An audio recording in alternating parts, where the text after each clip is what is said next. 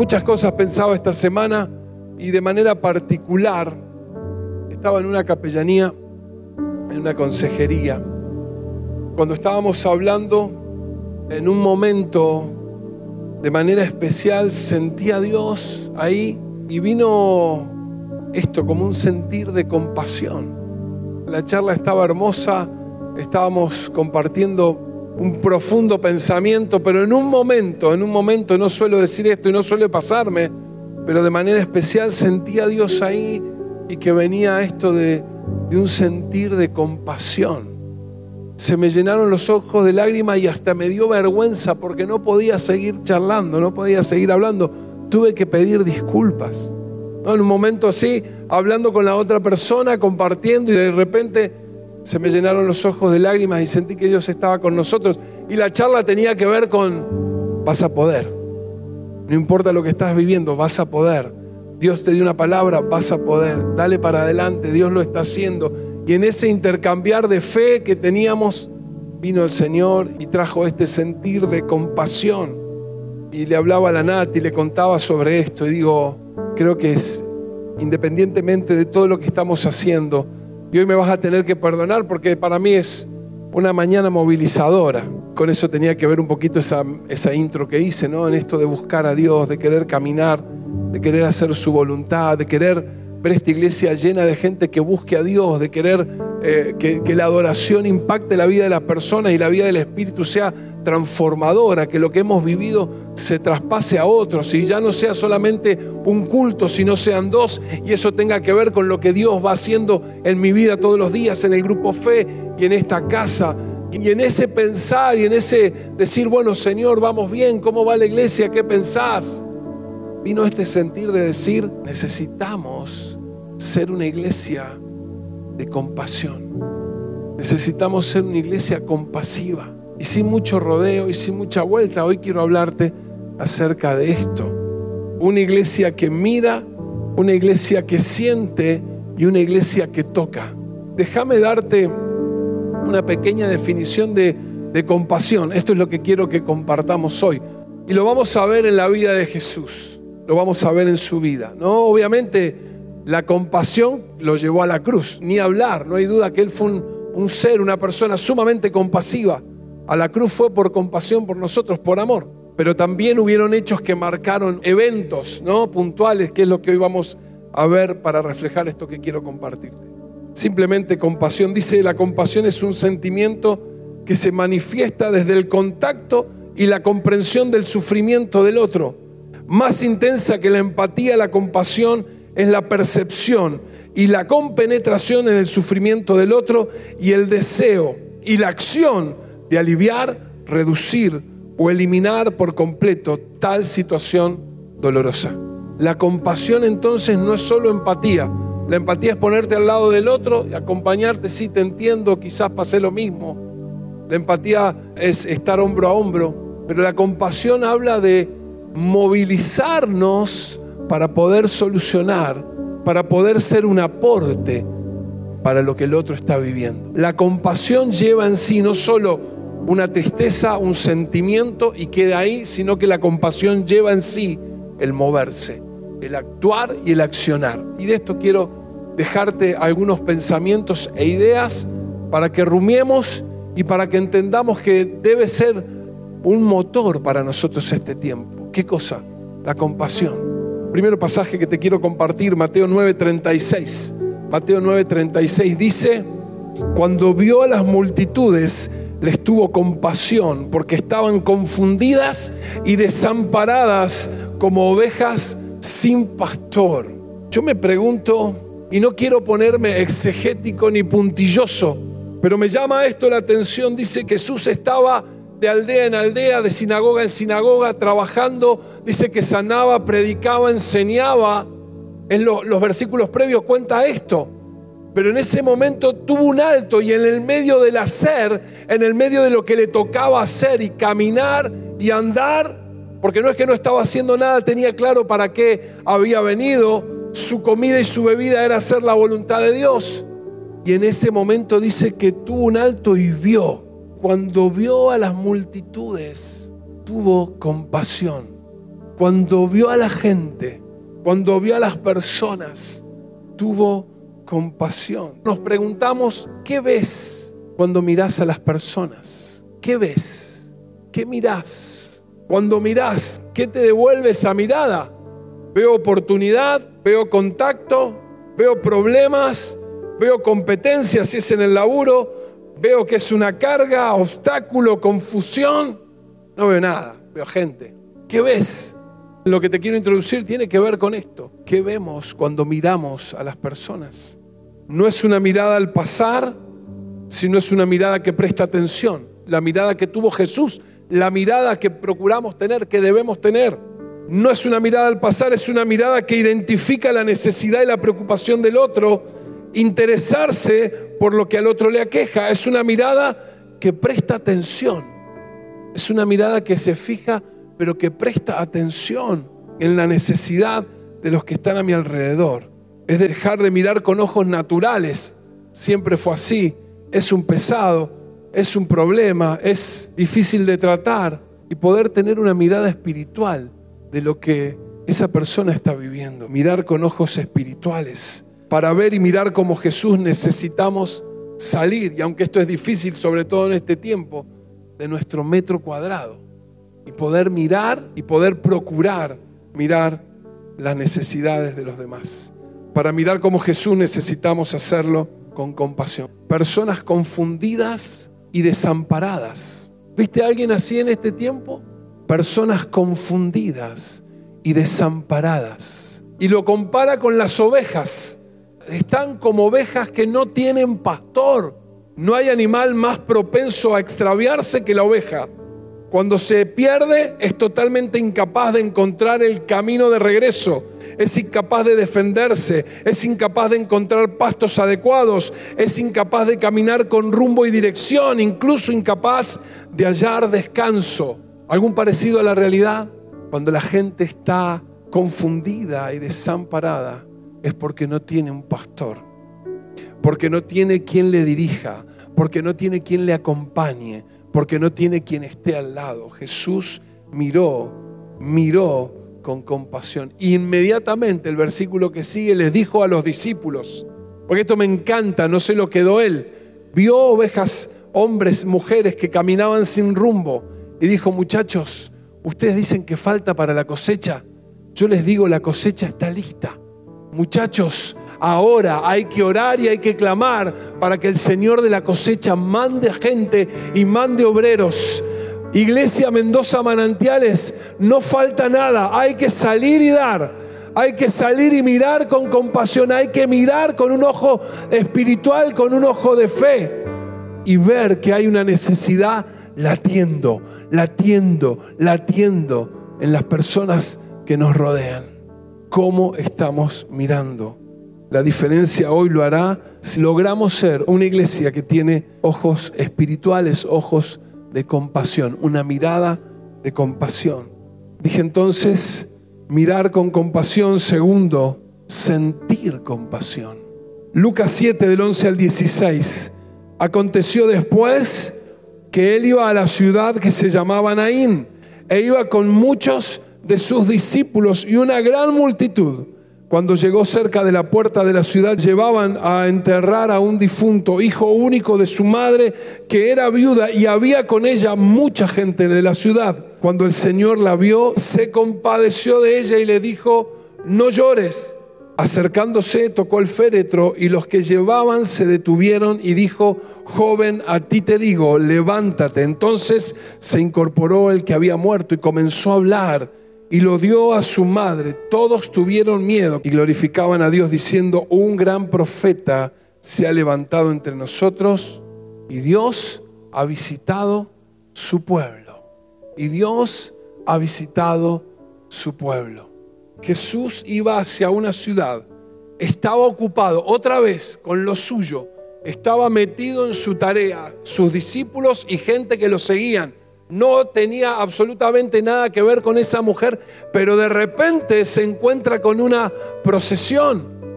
Y ahí van con el cajón y dice entonces que se sintió, se compadeció de ella. Viuda la mujer, hijo único, le esperaba cualquier cosa con respecto a su sustento, a su vida, a lo que venía por delante. La mujer iba a quedar a merced de lo que fuera para que ella pudiera subsistir y vivir. Jesús se compadeció, dice que se acercó, tocó el féretro y el muchacho resucitó.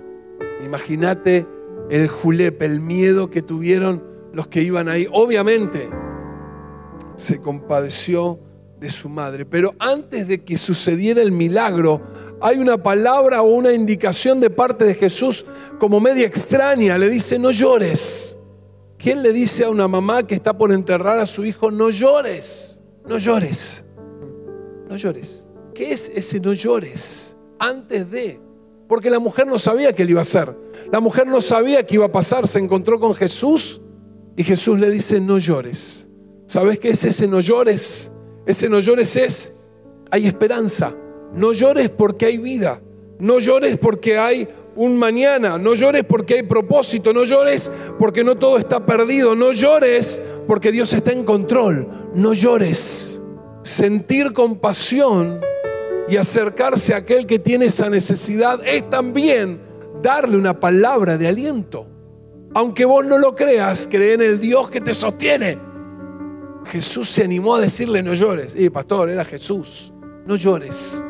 ¿Cómo no voy a llorar en este momento? ¿Cómo no voy a estar triste? ¿Cómo no voy a estar complicado? ¿Cómo no voy a estar enmarañado? No llores, no llores.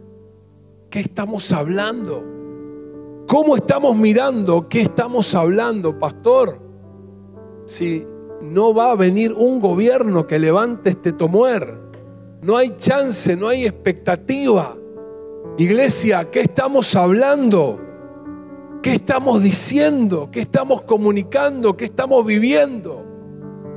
No llores, le dijo Jesús, porque hay esperanza. No llores porque hay vida. No llores porque Dios está en control. Y por otro lado, el no llores es esto de que siempre Jesús hizo, de sumarnos al milagro, de hacernos parte de ese momento, de activar fe. No llores también es decir, tenés fe de que algo va a pasar. Tenés fe de que algo está por suceder. Tenés fe.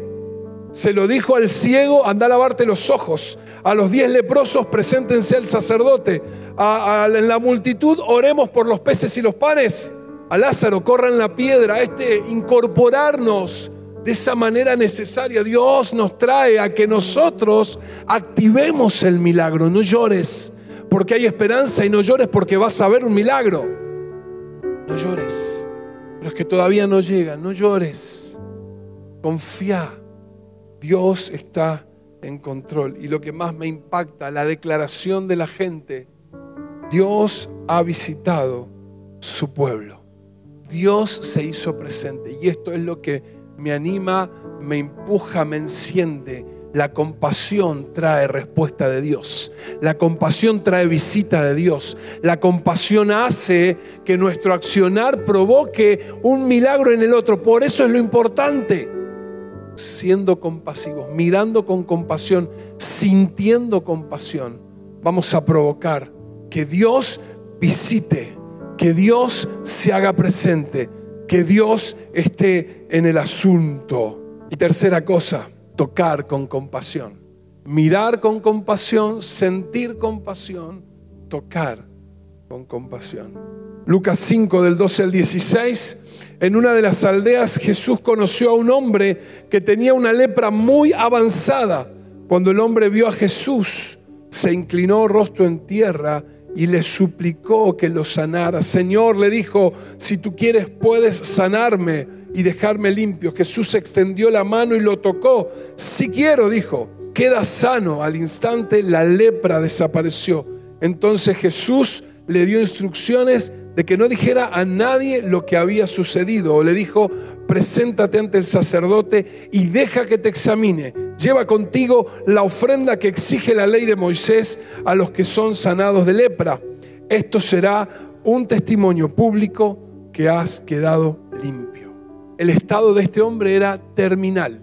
El estado de este hombre era prácticamente desahuciado. Recordá que la lepra era una enfermedad física que te iba deformando, que iba no solo sacando llagas en la piel, sino que también parte del cuerpo se iba deformando. Este hombre estaba en ese estado terminal. Ya no tenía partes sanas de su cuerpo. Dice en el comentario que estaba en el final de su enfermedad. Causaba estragos en la piel, se caía esta, se formaban llagas, el cuerpo comenzaba a deformarse. Pero también, ¿sabes qué? Esta enfermedad causaba estragos a nivel emocional. Estas personas debían irse de su casa. Aquellos que contraían la lepra debían alejarse de la ciudad, de sus familias, del lugar donde estaban. Debían salirse porque era contagioso. Debían estar en los leprosarios. Debían cargar campanas para que cuando entraban a la ciudad la gente se fuera para que ellos pudieran buscar la comida y la limosna que le dejaban. No hay duda que los leprosos eran muertos en vida. Y esta era la situación de este hombre.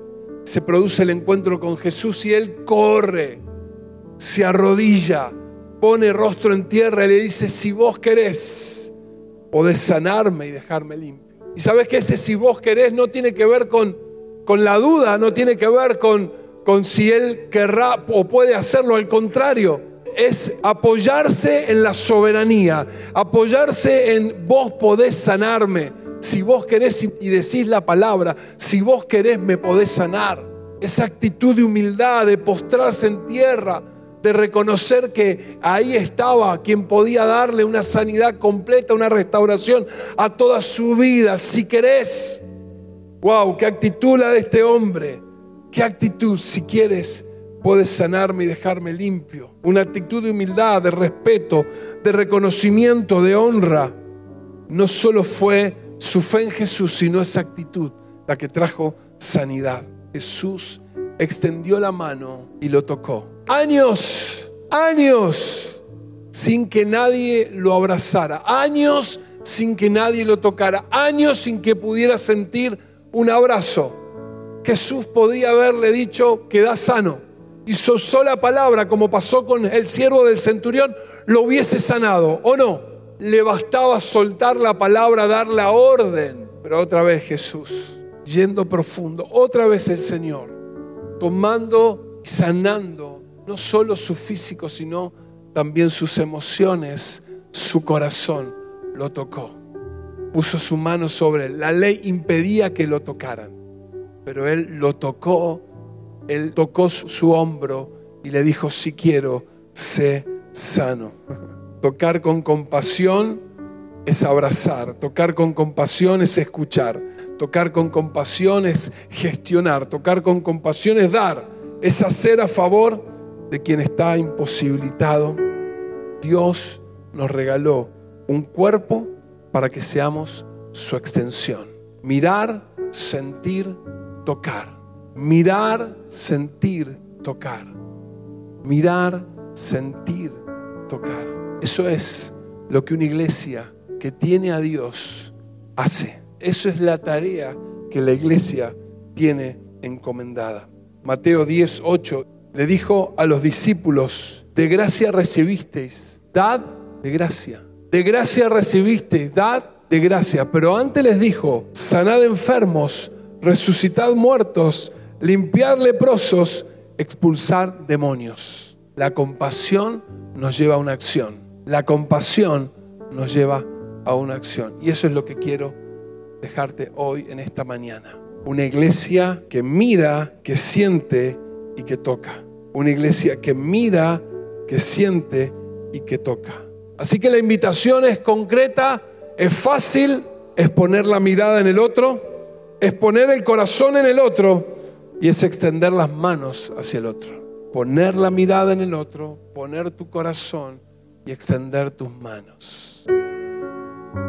Simple pero determinante, concreto. Creo que no hay que darle mucha vuelta a la palabra y a lo que Dios nos quiere decir, porque hay una gracia que se viene derramando sobre nuestras vidas. Y decía la pastora Nati hoy, pensamos en nuestra casa, pensamos en lo que Dios ha hecho, lo que Dios viene haciendo. Hay una gracia que todos los días se renueva, hay una gracia que se derrama sobre nosotros. No podemos quedarnos, no la podemos hacer nuestra solamente. Esa gracia es para dar. Esa gracia es para mirar, para sentir y para abrazar. Señor, llename de tu compasión. Sabes que la compasión es un derivado del amor y el amor es un fruto del Espíritu. Si el amor de Dios está en nosotros, si ese amor que es inagotable, que va más allá de lo que nosotros podemos ver, de lo que podemos sentir, si ese amor está en nosotros, entonces seremos personas compasivas, que no solamente seremos empáticas, sino que haremos y provocaremos todo lo que esté a nuestro alcance naturalmente y sobrenaturalmente para saciar la necesidad del otro. Porque hay una gracia que nos demanda, hay un, bienestar y una bendición sobre nuestra vida que nos demanda esto ¿Qué cosa? Ser compasivos. Espíritu Santo, Espíritu Santo. Esta mañana nos vayamos cargados de amor. Que nos vayamos con el corazón rebosando de amor. Que nos vayamos con una mirada llena, llena de compasión. Que nos vayamos con nuestros brazos comprometidos para accionar todo lo que esté delante nuestro. No solo buscamos una iglesia que crezca, que avance por el simple hecho de ser una iglesia o querer ser una iglesia grande o anhelar que muchos vengan. Esto es lo que va a marcar la diferencia. El amor, tu mirada, tu abrazo, el estar cerca. Espíritu Santo, encendenos. llenanos de un amor que desborda.